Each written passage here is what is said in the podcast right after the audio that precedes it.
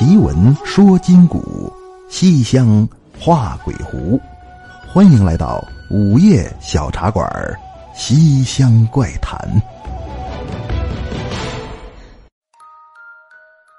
晚上好，朋友们，欢迎光临深夜小茶馆，收听《西厢怪谈》。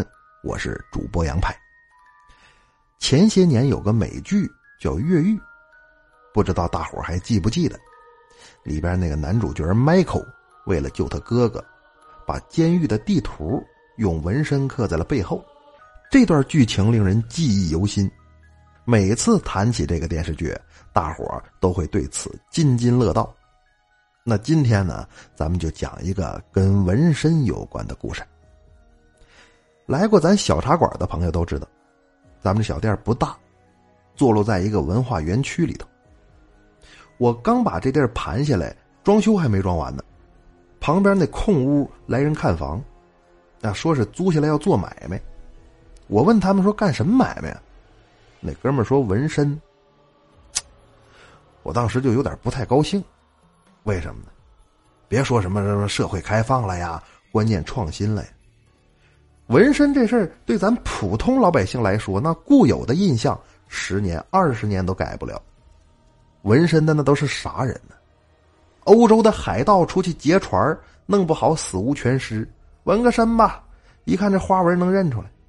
中国古代的犯人，你犯了法，脸上给你刻字儿。所以说，别说我思想陈旧，纹身那个没好人。啊，我一听他说租房子开个纹身店不太乐意。但是呢，那房子不是我的，我说了也不算。就这么着。他这小店在我这隔壁就开起来了，装修还挺有格调。我原本呢店门口我都没打算安监控，就因为他开这么个纹身店，特意我又后装的监控，我得防着点儿，别回头哪个犯罪分子白天上他这纹身来了，看见我这一屋子琳琅满目、金碧辉煌、各种奇珍异宝、名人字画啊。虽然咱不趁那个吧，但是我这一屋子松弛密了，晚上丢一件我也受不了啊。赶紧是加倍的提防。过了两三个月，我自己琢磨琢磨呀，有点多余了。怎么的？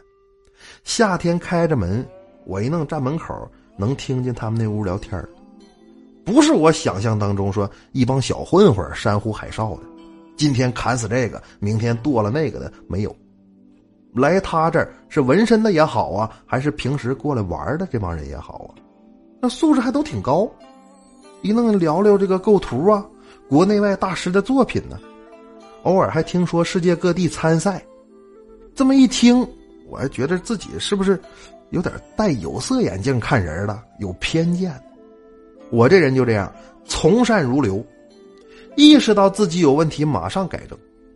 啊，偶尔过去还跟他们凑合凑合。所以有这么一回，我看他们家这老板从外头回来。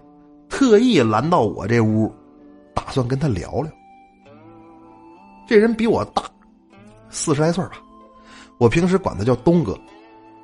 坐下了，沏上水，我说：“东哥，我是真没想到你们这搞纹身的都这么风雅。实话实说啊，你刚来那会儿我可防着呢。”东哥说：“防着？你防什么呀？在我那印象中，那纹身的都是黑社会呀，最次也是个小混混。”没想到你跟你这客户，这都跟大学生似的。回头你们搞聚会上我这儿，我给你们打折。东哥听我说完笑了。杨老弟，你说的对，做的也对。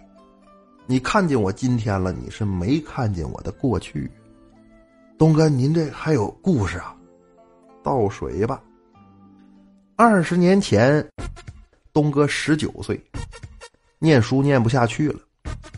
一看同学有打工的，有学手艺的，还有呢就是不学好出去混黑社会的。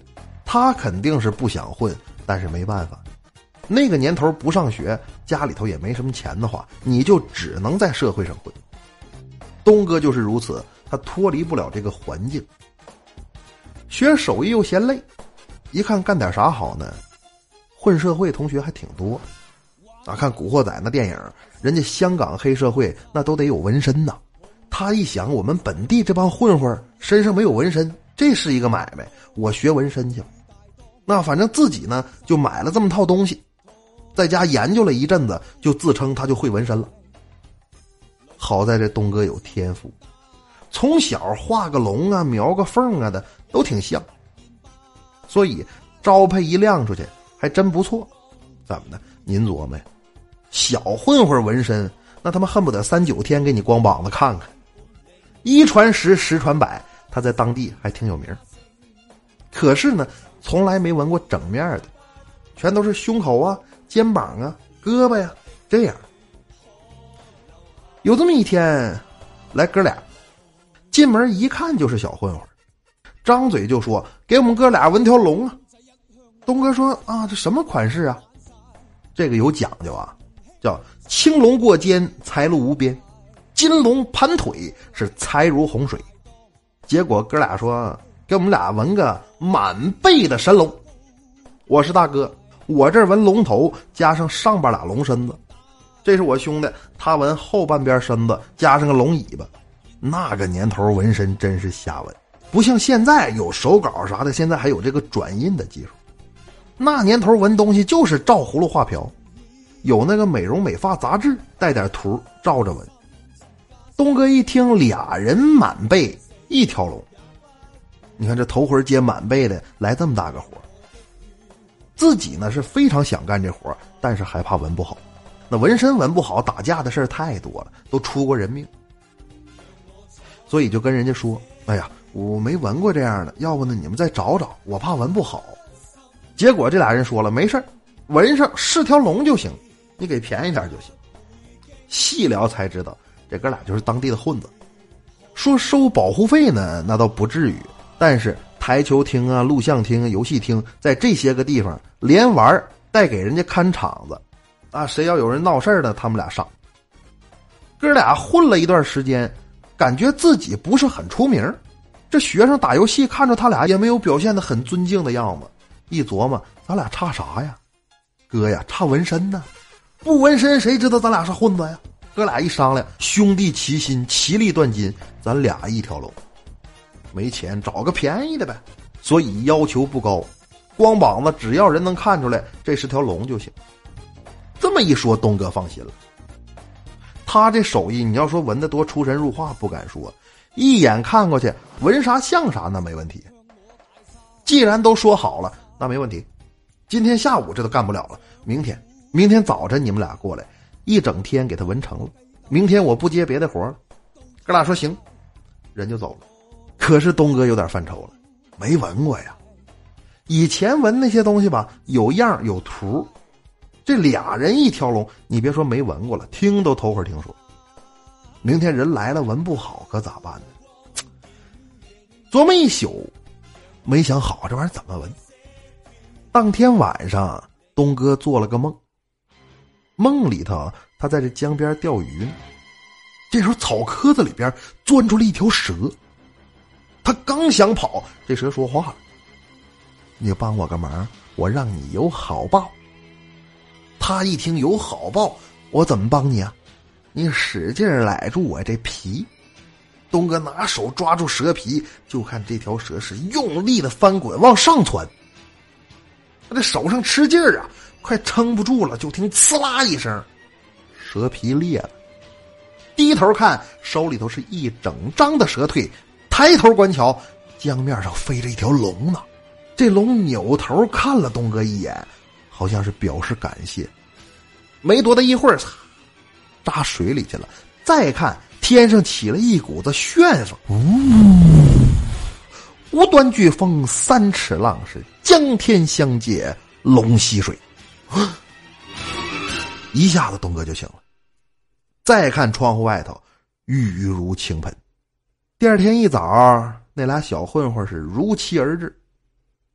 不知道为什么。梦里头那条龙的样子，深深的就刻到了东哥的脑海里。他凭借着印象，把这条龙画到了他们俩的身上，然后用手针纹刺。太顺利了，栩栩如生，是呼之欲出。这俩小混子太满意了，好啊，这个比《古惑仔》里边纹那个都好。给了钱，人就走了。打那之后，这俩人混的是风生水起。不到两年，把当地黑道这些个老炮全归拢了。刚开始是干游戏厅、赌博机这些生意，后来嫌钱少，直接插手房地产了，是挥金如土。这俩人找到东哥，给他拿了二十万块钱，告诉他：“你纹的这个龙真灵，我们哥俩谢谢你，这钱你拿着。但是我们俩不希望你再给另外任何一个人纹。如果让我们俩看见谁的龙跟我们这一样，二十万我能白给你，二十万我也能雇人要你命。”扔下话。这俩人就走了。东哥本来就看不上这些混黑社会的，没办法，从小在这样环境下长大，所以一听这话，再看看这钱，那年头二十万不少啊。得了，我别在这待了，我走吧。先去广东深圳，专门系统的学习了这个刺青纹身的知识和技巧，然后上海、北京，反正各地辗转，二十年来是名声在外。这。才租了个小门面现在是接触不到那些混混了。而且纹身这门艺术里头有它的文化底蕴和历史内涵，啊，大伙儿对他的偏见呢还是有点深。听到这儿，我是无尽的感慨，原来东哥还有这么一段经历。他也是笑了笑说：“行了，不跟你聊了，我那约了客人，啊，他要纹个哪吒，应该到了吧？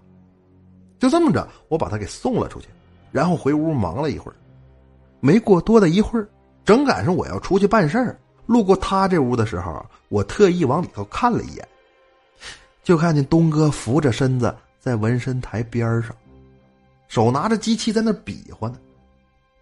这纹身台上没人啊，这干嘛呢？这是没人自己跟这练呢。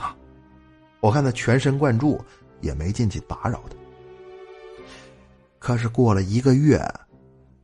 他过来找我，杨老弟，出事儿了。我问他怎么了，他告诉我说，刚才他看 CCTV，当年他给纹身那哥俩进去了，涉黑可能是要枪毙。我说这好事儿啊，他们俩不还威胁要你命呢吗？为民除害，大快人心。这都快二十年才进去了，早他妈就该毙。但是东哥说，不是不是，杨老弟。我觉得这事跟我有关呢，啊，你报的案呐？不不，你你你你还记得吗？那那天我跟你讲这段这段经历那天，记得呀。当时我不是说有人约我要纹哪吒？对对对，纹哪吒。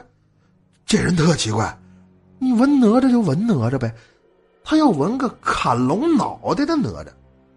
我当时没多想，反正你给钱，你让纹什么就纹什么呗。我就给他纹了。现在回忆起来，老觉着这这这这这俩事儿有关系。听到这儿，我回想起来了，东哥，那那那天我我后来出门来着，我往你屋里头看，你自己在台子边上比比划划的。我自己啊，对对对呀，你走了之后一个小时吧，我出门看你弄得挺认真，我就没打扰你。老弟，你可别吓唬我呀！那天那那那那那，你送我出来，那纹哪吒那人跟我前后脚啊，你没看见？听到这儿，我们俩是都傻了。怎么办呢？调监控吧，我们家有监控啊。结果这监控调出来，东哥是目瞪口呆。他坚称当时他跟客人一起进的屋，但是画面里。只有东哥一个人。那天之后，东哥就走了。我也不知道他是在害怕什么，怕黑社会找他报仇，还是怕哪吒显灵啊？去年秋天，我一个人在店里百无聊赖，忽然我听到电视机里传来了这样的声音。九号经最高人民法院核准，咸宁市中级人民法院依法对罪犯刘汉、刘维、唐先兵、张东华、田先伟执行死刑。咸宁市中级人民法院经依法开庭审理，于二零一四年五月二十三号公开开庭宣判，以组织领导参加黑社会性质组织罪、故意杀人罪等罪，对刘汉、刘维等五名被告判处死刑，并依法报最高人民法院核准死刑。依照法律规定。湖北省咸宁市中级人民法院在执行死刑前安排罪犯会见了近亲属，充分保障了被执行罪犯的合法权利。这段新闻播出的时候，我清晰的看见这哥俩身后的龙头不见了。好的，朋友们。今晚的小故事就是这样了。接下来呢，咱们进入互动环节，一起来看大家的留言。Diamonds 说：“呃，杨哥，你知道吗？我跟我男朋友第一次听你的节目就爱上了，爱上了。你们做了什么？每天晚上都听着睡。俩人把东北农村鬼故事都听完了。今天呢，跟我男朋友分开了，一个人听节目好心酸，不知道节目要更新到几期才能跟他重新相聚。”妹子，你们这分别呢，只是暂时的，等啥时候彻底分手了呢？哥再好好安慰你啊！再来看怪兽兽死忠粉说，更新的时间如果每集都三十分钟就好了。朋友们，听友留言呢，你们都能看见，有的说呢节目短的没意思的啊，有看见上中下三集就开始骂街的，所以说呢，还是那句话，众口难调。我呢就不考虑大伙儿的意见了，赶上哪集算哪集啊！我想做啥就做啥。再来看一笑奈何说，两天把你的故事都听完了，很喜欢你的声音。作为一个胆子很小的人，我也开始听鬼故事了。嘿嘿，朋友们，这故事虽然叫午夜惊魂，但是不吓人啊！如果真的想试试胆大胆小，我推荐你们听一下我专辑里边那个叫《绝望的尸体》那故事。很多人问我为啥不更了，我在这集中的回答一下为什么《绝望尸体》不更了。太他妈吓人了，我录着都害怕。呃，再来看胡萝卜头有营养说，呃，打赏为什么打赏不了呢？按了没反应。呃，在这儿跟大家说一下啊，这几天喜马拉雅 APP 呢更新版本了，它这一更新，我感觉影响了我们的经济收入，好多人都没法打赏了。嗯，你们呢去更新一下软件就可以了。接下来呢，咱们就公布上期节目打赏和转发的中奖名单。在此之前，还是简单介绍一下咱们节目的抽奖规则，方式特别的简单啊，一共设置了三重好礼，八个中奖机会。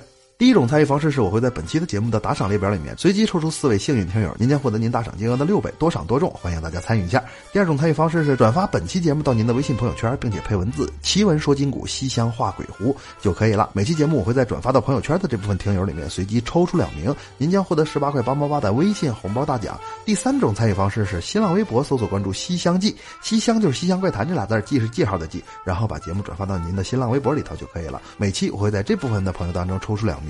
同样，您也将获得十八块八毛八的微博红包大奖。上期节目获得打赏奖励的分别是年鉴计划、勇敢的心、魏家拼搏、Timo 手轻、大姑娘、天秤座。这名起的四个人听着好像八九个人是吧？四位朋友呢，您将获得您打赏金额的六倍。恭喜啊！获得微信转发奖励的朋友分别是。梦在旅行和 Dominic 三三零啊，二位将会获得十八块八毛八的微信红包大奖。获得微博转发奖励的朋友分别是盗梦精灵和我是菜逼啊，两位将会获得十八块八毛八的微博红包大奖。打赏和微信中奖的朋友，请微信联系我；微博转发中奖的朋友，请微博发私信联系我领奖。好，节目的最后呢，还是提醒各位，本节目目前接受任何形式的赞助打赏与合作。希望过年之前呢，就能有哪位老板把这件事定下来。我的私人微信号是三幺幺六五四三幺幺六五四，欢迎各位老。板前来洽谈，也欢迎各位听友朋友加过来给我发来意见建议和鼓励。喜欢热闹的朋友还可以添加到咱们的 QQ 群，号码是六零四九五二九四九六零四九五二九四九，里边二十四小时有人聊天，非常热闹。OK，奇闻说金谷，西厢画鬼狐，感谢光临深夜小茶馆，收听西厢怪谈，我是杨派，咱们下期见。